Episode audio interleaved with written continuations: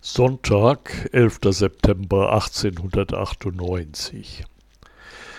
Kapitän Camis hatte ein Telegramm erhalten, dass die bestellten Teile am Sonntagnachmittag mit dem Passagierdampfer aus Koblenz in Mainz ankommen würden. Diesmal wollte er kein Risiko eingehen. Er ließ sich persönlich von Niklas zur Anlegestelle rudern und packte selbst mit an, um die Kiste ins Boot zu hieven. Franz Kermis fachsimpelte noch ein wenig mit seinem Kollegen im Steuerhaus des Passagierdampfers, bevor dieser schon wieder nach Worms ablegen wollte. Selbstverständlich hatte der Schiffsführer in der schneeweißen Uniform nichts dagegen, das Ruderboot der Holländer in Schlepptau zu nehmen und ein Stück stromaufwärts zu bringen. Auf der Höhe der Langenau klinkten sie sich aus. Der Kapitän des Dampfers grüßte zum Abschied mit der Signalpfeife und Niklas steuerte das Boot ohne Mühe durch die Fahrrinne hinüber zu den Ginsheimer Schiffsmühlen. Als sie an der unteren Mühlengrippe vorbeikamen, bemerkte Kamis, dass in der Rheinmühle von Georg Stahl gearbeitet wurde. Er bat Niklas, dort festzumachen und zu warten. Dann stieg er an Deck. Glück zu, Meister, begrüßte er den Müller. So fleißig an einem Sonntag? Stahl war überrascht. Mit diesem Besuch hatte er nicht gerechnet. Die mit Wasserkraft betriebenen Mühlen haben laut Gewerbeordnung eine Sondergenehmigung, erläuterte er. Allerdings seit neuestem nur noch an 26 Sonn- und Feiertagen im Jahr. Herr Stahl, ich bin gekommen, um Ihnen Lebewohl zu sagen, sprach der Kapitän.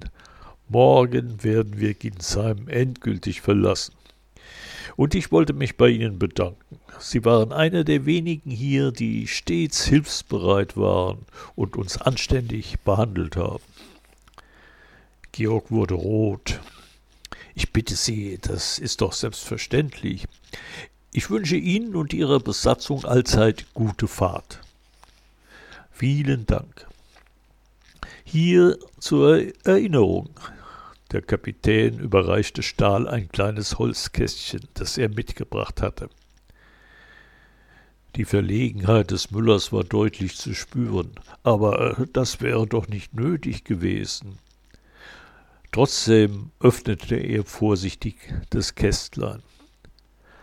Eine Schiffsuhr aus Messing, das kann ich nicht annehmen, Herr Camis. Die ist ja viel zu wertvoll.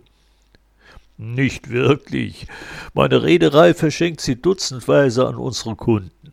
Hier sehen Sie. Der Kapitän drehte die Uhr um. Auf der Rückseite waren die Buchstaben NSR eingraviert. Dann bedanke ich mich ganz herzlich bei Ihnen, Herr Kapitän. Die bekommt einen Ehrenplatz. Ihm fiel etwas ein. Warten Sie, ich habe auch etwas für Sie. Er stieg hinunter in die Bilge des Schiffes und kam nach kurzer Zeit mit einer aus Holz geschnitzten Gesichtsmaske zurück. Was ist denn das? wunderte sich der Kapitän, als er die skurrile Fratze betrachtete. Das ist unser alter Kleiekotzer. Kleiekotzer? Wiederholte Kames verständnislos. Kleie, das sind die Rückstände aus Schalen und Keimlingen, die beim Mahlen anfallen, erläuterte Stahl. Am Beutelkasten werden sie durch diese Mundöffnung ausgespuckt. Wir Müller glauben außerdem, dass der Kleiekotzer unsere Mühlen beschützt und Ärger abwendet. Ja, dann werde ich ihn gleich in meinem Dampfer aufhängen. Einen Beschützer kann ich gerade jetzt gut gebrauchen. Vielen, vielen Dank dafür. Und bestellen Sie Ihrer Frau meine besten Grüße. Der Zwetschgenkuchen hat uns ausgezeichnet geschmeckt. Georg strahlte. Danke, ich werde sie ausrichten. Besuchen Sie doch gelegentlich mal wieder unser schönes Ginsheim. Das wird sich nicht vermeiden lassen, lächelte der Kapitän. Alle paar Wochen führt mich eine Tour hier vorbei. Und ich verspreche, bei den Schiffsmühlen ganz langsam zu fahren und keine Wellen zu machen. Der Müller schmunzelte und streckte dem Kapitän die Hand entgegen. Ich nehme Sie beim Wort. Auf Wiedersehen, Herr Camis. Ich heiße Franz, sagte Camis. Ich bin der Georg, erwiderte Stahl. Die Männer umarmten sich.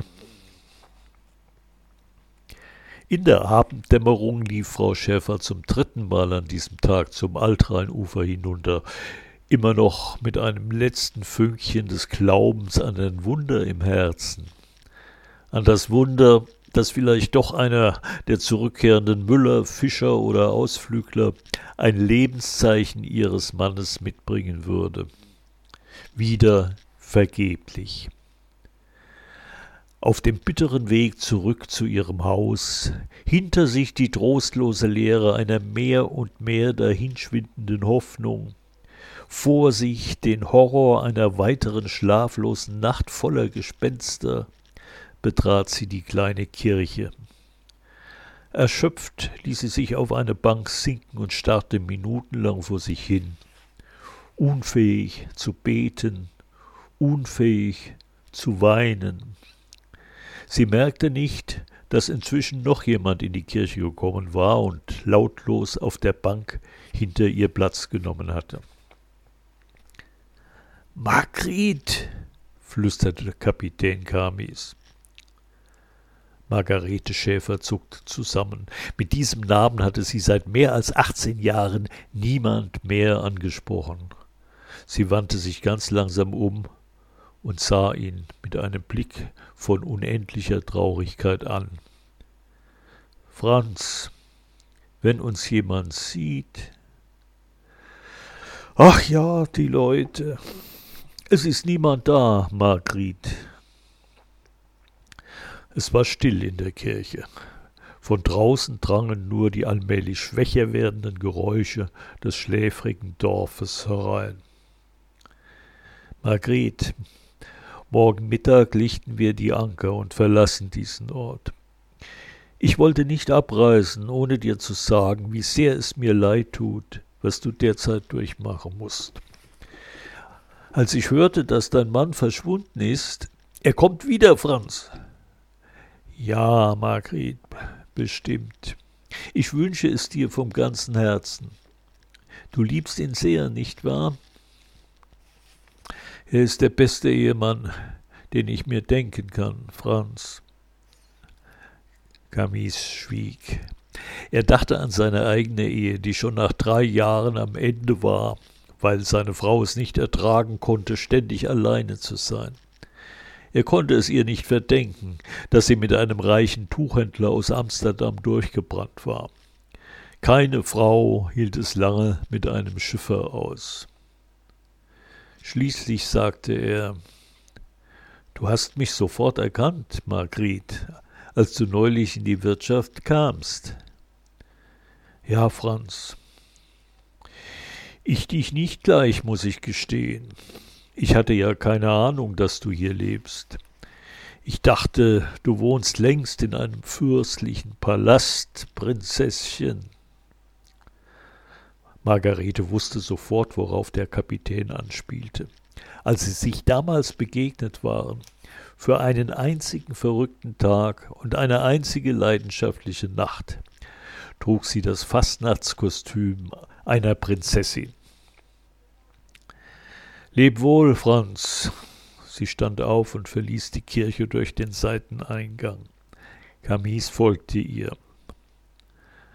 Draußen erfasste sie ein plötzlicher Schwindel. Sie taumelte und musste sich an einem alten Grabstein abstützen. Franz eilte herbei. Was ist mit dir, Margret? Komm, setz dich mal. Willenlos ließ sie sich von ihm zu der kleinen steinernen Bank führen, die unter einer Rosenlaube versteckt war. Er setzte sich neben sie.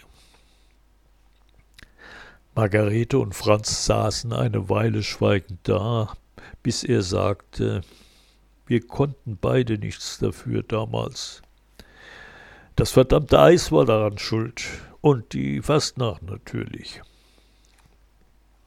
So lange war das her, aber jetzt war die Erinnerung wieder da, leuchtend und lebhaft, als wäre es gestern gewesen. Im Dezember 1879 war der Eisgang auf dem Rhein so stark, dass bereits vor Weihnachten die Schifffahrt eingestellt werden musste. Der Dampfer, mit dem Franz damals als Schiffsjunge unterwegs war, hatte im Mainzer Winterhafen Schutz gesucht. Die gesamte Besatzung war mit dem Zug in die Heimat abgereist, nur Franz hatte man als Wache beim Schiff zurückgelassen. Anfang Februar begann das Eis aufzubrechen, und eine Woche später war die Fahrrinne wieder frei. Am Fastnachtsdienstag wollte die Mannschaft aus Holland zurückkehren, und am Aschermittwoch sollte die Fahrt endlich weitergehen. Margarete sprach leise, fast wie zu sich selbst. Damals war ich ja schon mit Heiner verlobt, und in vier Wochen sollte die Hochzeit sein. Meine Freundinnen sagten zu mir, Marga, bald bist du eine brave Ehefrau. Am Rosenmontag hauen wir zusammen noch einmal so richtig auf die Pauke. Das ist die letzte Gelegenheit für dich. Da feiern wir deinen Jungmädchenabschied. Erst wollte ich nicht, aber dann haben sie mich doch überredet. Franz nickte. Ich war ja völlig von den Socken, als auf einmal ein Haufen von lachenden und bunt kostümierten Mädchen über mich herfiel und mich eine nach der anderen auf offener Straße abgeküsst hat. In Holland gibt es sowas nicht. Das ist hier aber ganz normal, Franz. Da musst du dir nichts dabei denken. Rosenmontag in Mainz, das ist der Ausnahmezustand, inzwischen weiß ich es. Er lächelte. Irgendwann haben wir deine Freundinnen im Gewühl verloren. Von da an gab es nur noch uns zwei. Wir haben getanzt, gelacht, geschmust, geträumt. Du warst mein Prinzesschen und ich der wilde Seeräuber, der dich entführt hatte. Ich weiß noch, dass wir später in irgendeiner Altstadtkneipe in der Ecken saßen und uns immer nur angeschaut haben erinnerte sich Margarete. Draußen wurde es dunkel und wir haben es nicht gemerkt. Jedenfalls war es dann für mich zu spät, um noch nach Hause zu kommen. Du hast mich auf dein Schiff gebracht. Es war ja nicht mein Schiff, Margret. Ich war nur ein einfacher Schiffsjunge, den man als Wache zurückgelassen hatte. Wir haben in der Kapitänswohnung weitergefeiert, was natürlich streng verboten war. Wenn das herausgekommen wäre, hätte man mich sofort gefeuert. Ich fand es schrecklich aufregend.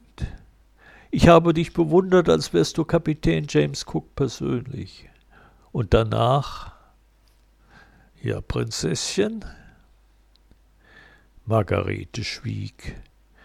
Dann flüsterte sie Ich hatte das komische Gefühl, etwas Verbotenes und trotzdem völlig Selbstverständliches zu tun. Auch Franz war lange still. Wir waren alle beide verrückt, sagte er nur. Margarete stieß einen leisen Schrei aus. Franz, ich glaube, da ist jemand. Ich habe einen Schatten gesehen dort drüben hinter der Mauer. Chamis sprang auf und lief zu der Mauer hinüber. Inzwischen war es fast dunkel geworden. Niemand war zu sehen. Er kam zurück und setzte sich wieder. Du musst dich getäuscht haben, Margrit. Da ist niemand. Frau Schäfer begann leise vor sich hin zu weinen. Sie war am Ende ihrer Kraft. Die Ereignisse der letzten Tage, die lähmende Angst und die quälende Ungewissheit, all das war zu viel für sie. Sie wollte es nicht aussprechen und sie durfte es nicht aussprechen. Aber sie konnte nicht anders. Es brach unvermittelt aus ihr heraus. Ach, Franz, schluchzte sie, unsere Nacht damals ist nicht ohne Folgen geblieben. Franz, Wir haben eine gemeinsame Tochter.